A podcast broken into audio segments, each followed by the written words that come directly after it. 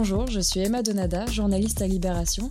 Bienvenue dans Vous avez une question, le podcast qui vous dévoile les coulisses des enquêtes du service Check News. Et aujourd'hui, nous allons parler d'une question posée le 20 avril. Comment comparer les chiffres de mortalité liés au Covid-19 entre les pays? Prise en compte tardive des décès en EHPAD, données incomplètes concernant les morts au domicile, depuis le début de l'épidémie du nouveau coronavirus, les médias se heurtent à un véritable casse-tête pour suivre l'évolution du nombre de décès. La situation se corse d'autant plus quand il s'agit de comparer les bilans entre pays. Le directeur général de la santé, Jérôme Salomon, communique bien le bilan à l'étranger chaque soir, mais ces chiffres n'ont pas beaucoup de sens. 5000 morts aux États-Unis ne représentent pas la même chose que 5000 morts en Iran. Et comment comparer si les pays n'ont pas les mêmes méthodes de comptabilisation? 744 et les États-Unis 7800 Face à ce constat, plusieurs médias ont tenté de se baser sur la surmortalité, comme nous l'explique Cédric Mathieu, chef du service par émerger l'idée qu'un des moyens euh, peut-être les plus fiables, les plus sûrs de, mesurer ça, de mesurer ce bilan, c'était euh, les chiffres de la surmortalité. Tous les morts sont comptabilisés, c'est-à-dire quand une personne est décédée, bah, elle est signalée évidemment euh, aux autorités, et ça finit par remonter en France à l'INSEE.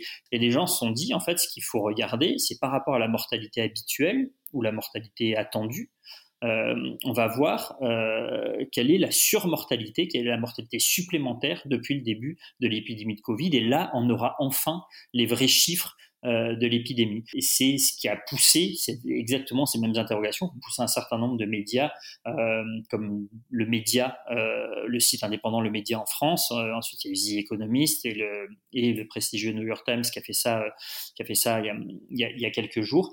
Ils ont fait exactement cette démarche. Ils ont regardé quelles étaient les surmortalités dans les différents pays et ils ont comparé ça avec les, les, nombres, avec les bilans officiels. Ils ont fait une soustraction ils en ont déduit euh, ce qu'ils appelaient les morts invisibles ou les morts cachées du Covid.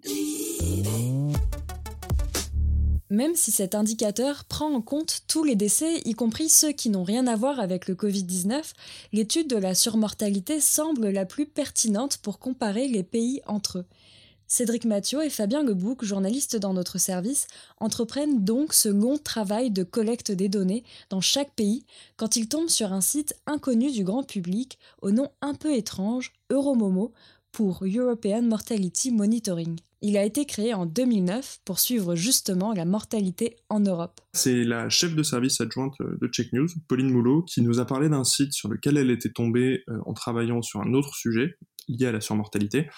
Euh, ce site s'appelle Euromomo. Alors, ce que dit pas le nom un peu, rigolo ou ridicule de, Euromomo, c'est que derrière, en fait, il y a un taf hyper carré, hyper sérieux.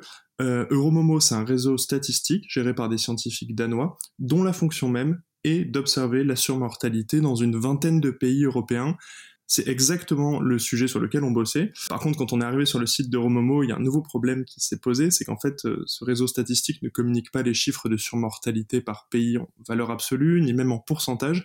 Euromomo publie et communique par pays un Z-score ou Z-score.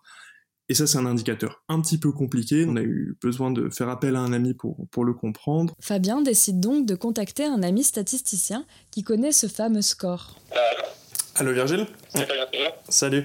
Euh, je, te dérange pas Non, t'inquiète. Ok, je t'appelle juste pour un truc un peu technique. En fait, je bosse sur un sujet stat, euh, des histoires de, surmortalité en Europe. Et là, je suis tombé sur un, sur un truc que je comprends pas bien, c'est le Z-score. Euh, ça te parle Ouais, ouais, c'est un indicateur connu. Ok, d'accord. Bah, du coup, s'il est connu, je, veux bien que tu, tu m'expliques en deux mots ce que ça mesure, parce que j'ai vu des trucs en, sur Internet, mais je suis pas sûr de, de bien le comprendre.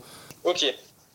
L'avantage du Z-score, c'est que ça tient compte de la taille du pays, contrairement aux valeurs absolues de la surmortalité, qui ne veulent rien dire, par exemple, si, on compare le Luxembourg à la France. L'avantage du Z-score, c'est aussi que ça tient compte des variations de la mortalité. Ça, c'est un peu plus compliqué à comprendre, mais en gros, une surmortalité de 10% dans un pays où la mortalité varie normalement peu, ça ne dit pas la même chose qu'une surmortalité de 10% dans un pays où la mortalité varie normalement beaucoup. Donc les résultats qu'on a trouvés, ils sont assez, assez intéressants. Le Z-score le plus élevé euh, pour la semaine 14, c'est la semaine qui termine le, 5 avril, c'est la dernière semaine pour laquelle les données sont stabilisées. Euh, le Z-score en semaine 14 pour l'Angleterre, il est de 35. 35 c'est énorme parce que normalement le Z-score en fait, on considère qu'il est exceptionnel dès qu'il dépasse le 2. donc on a l'Angleterre qui a un Z-score de 35, on a l'Espagne qui a un Z-score de 34, et la Belgique qui est à 26, qui est aussi très important.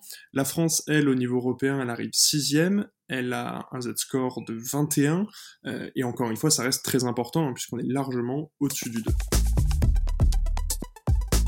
Vous venez d'entendre Cédric Mathieu, Fabien Lebouc et moi-même Emma Donada. Cet épisode a été réalisé par Iris Wedraogo et mixé par François Audouin. Vous pouvez nous retrouver sur le site de Libération et sur toutes les plateformes de podcast.